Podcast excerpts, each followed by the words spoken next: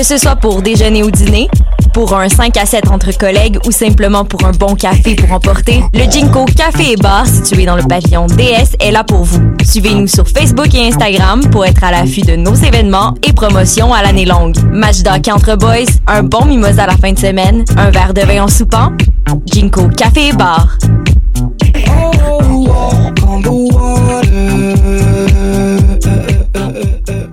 Tu veux monter ton entreprise? C'est possible. Le Centre d'entrepreneuriat ESG UCAM est là pour t'aider à réussir. Nous t'offrons gratuitement des services conseils personnalisés, de l'information en ligne, l'émission Tendance Entreprendre sur choc.ca et des concours qui te feront gagner des bourses et des prix en entrepreneuriat. Cette année, on te propose aussi de visionner nos vidéoconférences et de participer à nos événements de réseautage et d'apprentissage du monde de l'entrepreneuriat. N'hésite plus, il est temps de passer à l'action. Viens nous voir au Centre d'entrepreneuriat ESG UCAM et prépare-toi à créer ton entreprise.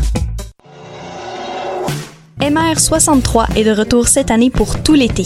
Venez profiter de spectacles intimistes dans des wagons du métro de Montréal jusqu'au 15 septembre prochain. Tous les samedis 20h, retrouvez une foule de talents locaux comme Mélanie Venditti, Du, Bourbon, Lille, Sarah Pagé, Nao et Tambour. Plus d'infos au mr63.ca. Pool Hip Hop, c'est ta référence en matière de hip hop sur les ondes de choc.ca. Chaque semaine, entrevues, chroniques, actualités et mix thématiques te seront présentés dans une ambiance décontractée. Le meilleur du hip hop, ça se passe chaque semaine sur les ondes de choc.ca. Bonsoir ou bonjour, c'est Oxpo Puccino et vous êtes sur les ondes de choc. c'est pour ça que ça bouge comme ça. Oh fucker, c'est ça. C'est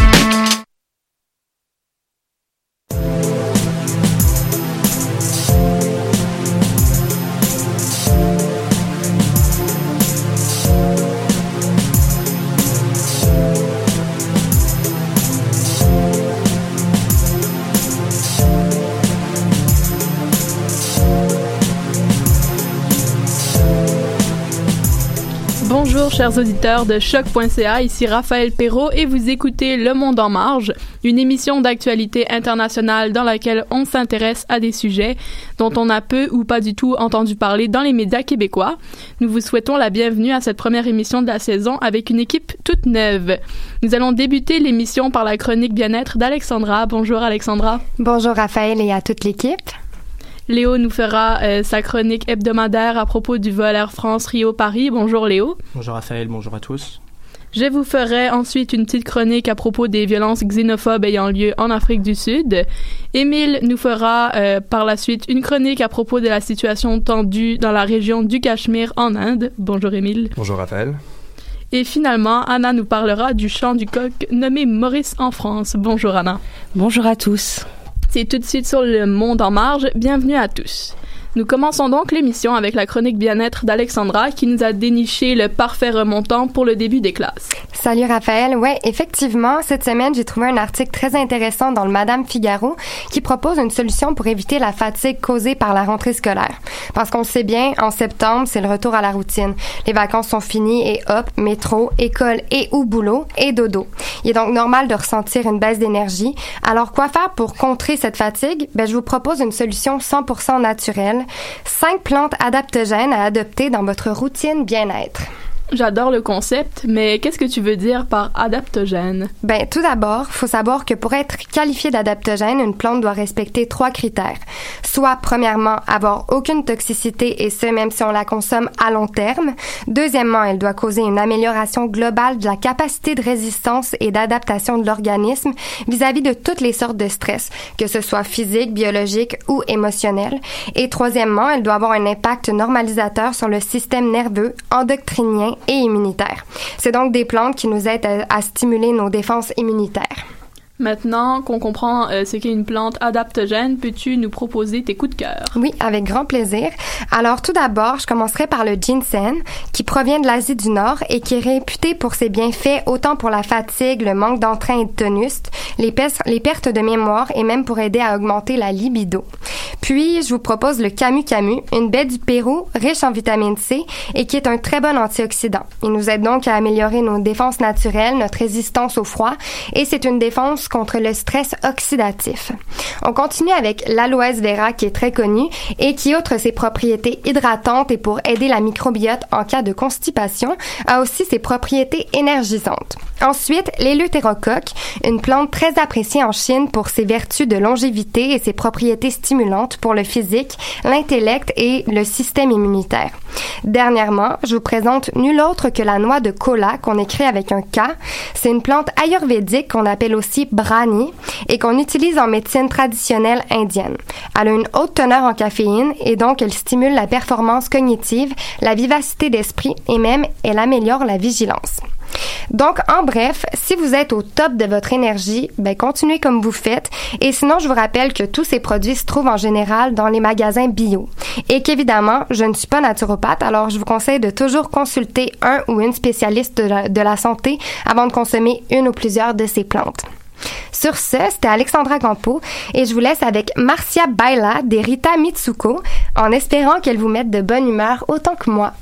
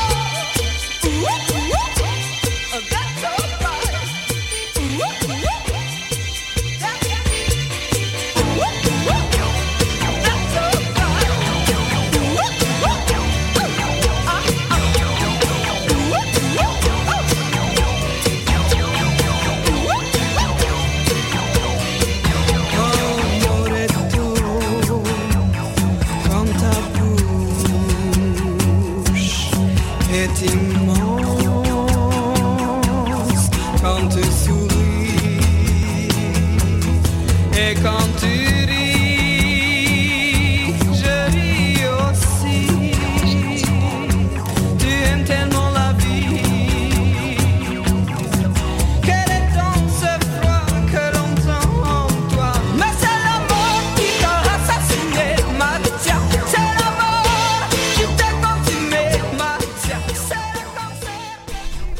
Et nous sommes de retour pour la chronique de Léo. Tu vas donc nous parler du vol Air France Rio-Paris?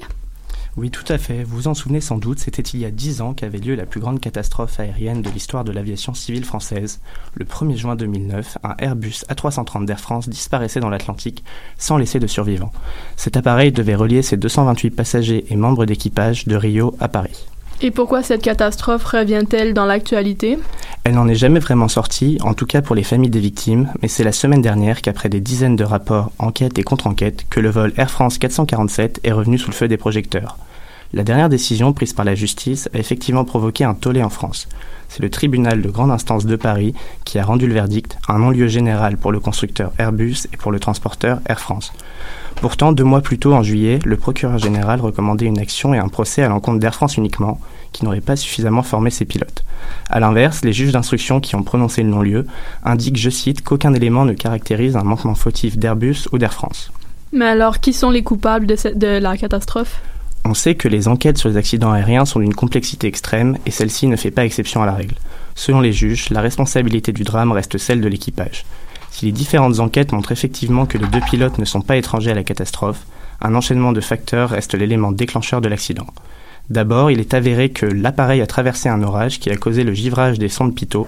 Ces sondes pitot, qui sont censées transmettre à l'avion, euh, la vitesse de l'avion dans le cockpit, pardon, ont alors induit en erreur les pilotes qui ont mal réagi et qui auraient dû être en capacité de maintenir l'appareil selon les justifications des juges. S'il y a bien des coupables désignés, pourquoi cela provoque-t-il un tollé? C'est même plus qu'un tollé. Les familles des victimes se trouvent à mi-chemin entre la colère et l'indignation. Celles-ci, déjà scandalisées par le fait que le procureur ne recommande en juillet qu'un procès contre Air France et non contre Airbus, ont cette fois annoncé leur intention de faire appel du non-lieu général. L'association AF447 Entraide et Solidarité suppose que des intérêts économiques supérieurs ont guidé la décision du non-lieu. La sœur d'une victime avance même qu'Emmanuel Macron, le président de la République, serait intervenu dans le dossier pour protéger les deux entreprises françaises, Airbus et Air France. Celle-ci réclame par ailleurs la démission de la ministre de la Justice. Alain Jakubowicz, avocat des familles de victimes, a lui aussi réclamé un procès plus juste à la télévision française.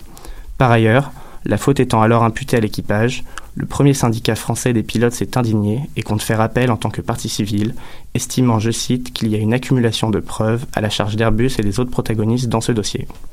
Merci Léo pour ces éclaircissements. Je vais maintenant vous parler des violences euh, xénophobes ayant lieu en Afrique du Sud. Ces violences ont coûté la vie à au moins 10 personnes, dont un ressortissant étranger. L'élément déclencheur de tout ça euh, aurait été un incendie, euh, donc l'incendie d'un immeuble à Johannesburg, où au moins 5 personnes sont mortes. Par contre, on ne sait toujours pas euh, à ce jour qui ou quoi aurait déclenché cet incendie. Nous ne connaissons pas non plus la nationalité des victimes, mais cet incendie a directement entraîné bon nombre de scènes de pillage et de mise à feu de commerce. Les casseurs euh, étaient euh, des Sud-Africains armés de machettes et s'en sont pris à des dizaines de magasins, surtout des magasins tenus par des étrangers. Ces excès de violence seraient dus, entre autres, à la rivalité entre Sud-Africains et étrangers. Donc, euh, par euh, exemple, des ressortissants de pays tels que le Mozambique, le Zimbabwe ou encore le Nigeria. Donc, euh, cette rivalité, ce serait surtout pour, en ce qui a trait à, à l'accès aux emplois ou au logement, donc dans les townships ou les autres quartiers dont les habitants ont des situations économiques plus précaires. En représailles des actes xénophobes ayant eu lieu en Afrique du Sud, des violences du même type ont eu lieu dans d'autres pays frontaliers où des ressortissants et commerces sud-africains ont été attaqués. Bon, allez hop, en Inde. Émile, tu vas nous parler de la situation tendue dans la région du Cachemire. Oui, merci Raphaël. Alors, il faut commencer d'abord par remettre les événements dans leur contexte parce que c'est un conflit qui ne date pas d'hier. En fait, depuis la partition des Indes britanniques en 1947, la région du Cachemire à majorité musulmane est divisée en deux, un Cachemire indien et un Cachemire pakistanais. Cette division cristallise les tensions entre les deux États voisins depuis plus de 70 ans. D'un côté, le Pakistan revendique la souveraineté sur l'ensemble du Cachemire, et de l'autre, l'Inde accuse l'État pakistanais de soutenir les actions terroristes dans la région. En février, dernier, les tensions montent d'un cran quand une voiture piégée fonce sur un convoi et tue 46 paramilitaires indiens. L'attentat est revendiqué par un groupe terroriste islamiste et provoque une nouvelle crise entre l'Inde et le Pakistan. D'un point de vue politique, le Cachemire indien bénéficie d'un statut semi-autonome. Ce statut a été révoqué le 5 août dernier par le Premier ministre indien Narendra Modi, entraînant, donc la région dans l'incertitude. Cette décision s'est aussi acco- accompagnée de l'évacuation des touristes étrangers, d'un blocage complet des communications et de l'instauration d'un couvre-feu, ce qui plonge le- la région dans le silence depuis maintenant un mois. Comment expliquer cette décision des autorités indiennes? Alors, premièrement, il faut bien comprendre que même si la décision est brutale, elle n'a rien de surprenante. En effet, le Premier ministre indien avait annoncé la couleur dès les dernières élections législatives en promettant un meilleur contrôle de la région. Le, le nationaliste hindou Narendra Modi brigue un deuxième mandat majoritaire à la tête de l'Inde. Pour lui et ses partisans, le statut spécial du Cachemire constitue une aberration, et en ce moment, il est dans une position idéale afin de renforcer son contrôle sur la région et donc étouffer les, volontés d'indépendance. Quels sont les risques liés à cette décision? Alors les risques de conflit sont très importants. Tout d'abord parce que le Cachemire, c'est l'une des régions les plus militarisées au monde. On compte pas moins de 600 000 soldats pour un total de 12 millions d'habitants. Déstabiliser cette région pourrait avoir des conséquences désastreuses. Ensuite, cette situation vient raviver les tensions déjà très fortes entre l'Inde et le Pakistan, deux pays qui, je le rappelle, détiennent l'arme nucléaire. Et qu'en est-il de la situation après un mois? Alors, les communications sont toujours bloquées. On sait aussi que plusieurs leaders politiques locaux ont été incarcérés et ont fait état d'au moins cinq civils tués par les forces de l'ordre pendant des manifestations. Pour l'instant, l'objectif des autorités indiennes est de passer, le- de passer sous silence la situation qu'elles qualifient de normale et donc ne pas attirer l'attention de la communauté internationale. Pour l'instant, ça fonctionne plutôt bien parce que les grands médias s'intéressent peu à la situation dans le Cachemire. Le Premier ministre indien Narendra Modi était même invité au sommet du G7 à Biarritz fin août, mais la question du Cachemire a été abordée de façon très évasive. Hier, le ministre pakistanais des Affaires étrangères a déclaré au Conseil des droits de l'homme de l'ONU La population du Jammu et Cachemire occupé craint le pire. Je tremble à l'idée de mentionner le terme de génocide ici, mais tout de même, c'est ce que je dois faire. À noter que le président américain Donald Trump avait d'abord proposé d'intervenir comme médiateur dans le conflit avant de se raviser suite à sa rencontre avec le premier ministre indien lors du G7. Merci beaucoup, Émile. Nous faisons maintenant une pause musicale avant le billet d'Anna. À tout de suite.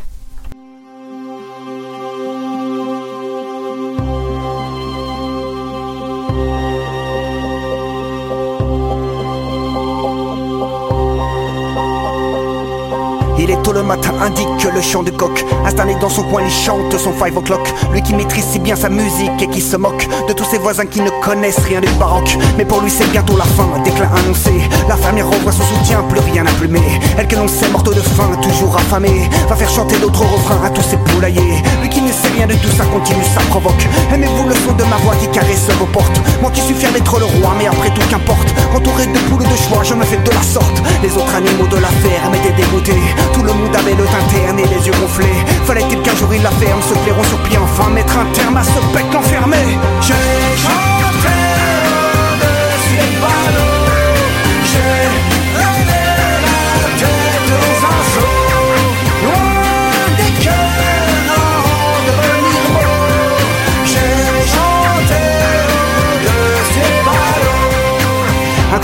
tout vénère, plus habitué. Se levait si ton était guère, faite pour l'enchanter. Lui qui vécut dans la misère, trop loin des greniers. A vu sa mère, ensuite son père devenir jambon fumé. Il s'approcha très mécontent de ce bipède la foin. Vas-tu arrêter ce boucan, toi le bouffeur de grain J'en ai connu des noms volants, les chanteurs des crétins. Mais toi tu dépasses largement le plus grand des bourrins. Le coq écoutant tout cela, n'en revenait pas. Mais que veux-tu donc dire par là, toi le tas de gras. Je crois que tu ne comprends pas, car ici c'est moi le seul vrai branleur La seule star, la diva. J'ai chanté J'ai levé la tête dans un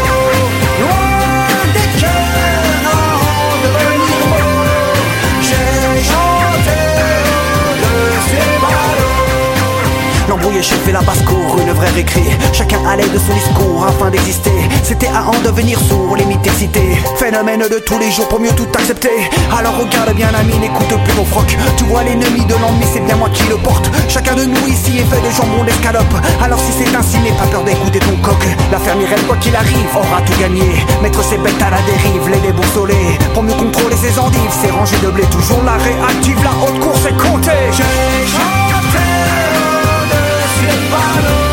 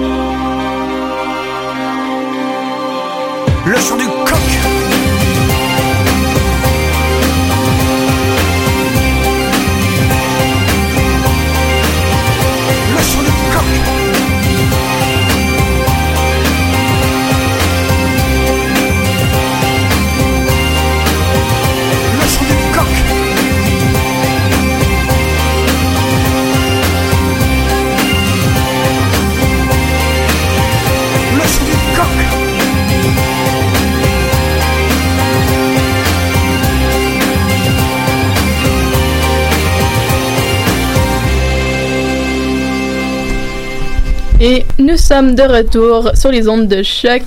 Donc Anna, tu vas nous parler du coq Maurice aujourd'hui. Oui, bonjour. Alors de justice, attention, euh, billet très sérieux, c'est rare. Euh, de justice donc car le 5 septembre dernier, comme tu l'as dit, Maurice, qui est un coq, a dû se rendre devant le tribunal correctionnel de Rochefort en France pour recevoir son verdict après des mois de bataille judiciaire. Vêtu d'un costard trois pièces, la crête bien coiffée, accompagné de sa propriétaire euh, Corinne, il devait répondre à des accusations de troubles anormaux du voisinage. Le délit du gallinacé, faire trop de vibrato trop tôt le matin, en d'autres mots, une mamie et un papy excédés parce qu'un coq chante comme un coq. Voilà, belle époque, n'est-ce pas? Mais ça devient encore plus glauque. Voyez-vous, dans la preuve déposée contre notre ami le coq Momo, je me suis permise, il y avait trois jours d'enregistrement pris par un huissier de justice. Alors, moment de silence ici, s'il vous plaît, je voudrais qu'on pense à ce monsieur qui, après dix ans d'années euh, d'études, s'est retrouvé caché derrière un arbre à 4 heures du matin, les deux pieds dans la fiente de volaille, avec un dictaphone à la main, pour prouver qu'un coq, bah, ça chante. que sa dignité repose en paix. Amen. Maurice devait donc démontrer devant toute cette preuve accablante que coqueliner à la campagne n'est pas un crime, mais bien la nature des choses. Nous avons réussi à l'avoir un peu plus tôt en entrevue. Voilà ce qu'il avait à dire sur le sujet.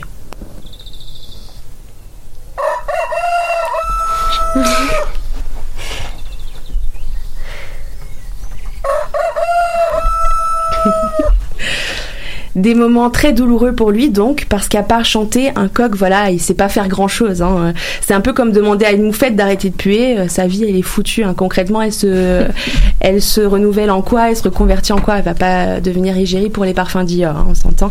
Mais bon, tout ça, c'est maintenant derrière lui parce qu'il a obtenu gain de cause, rassurez-vous. N'en déplaise aux deux vieux bougres qui vivent à côté, Maurice pourra continuer de mettre l'ambiance à 4h30 du matin jusqu'à sa douce mort. Heureux dénouement donc, et on s'attend à des grosses soirées champagne dans les poulaillers partout en France, mais pas de grosses fêtes prévues par contre côté espèce humaine qui, encore une fois, a prouvé que même au fond du trou, elle pouvait creuser encore plus profond. Nous les humains, on croit trop qu'on est supérieur à la nature, qu'on peut la contrôler, l'exploiter, l'exterminer, la détruire et tout ça sans conséquence. Hein.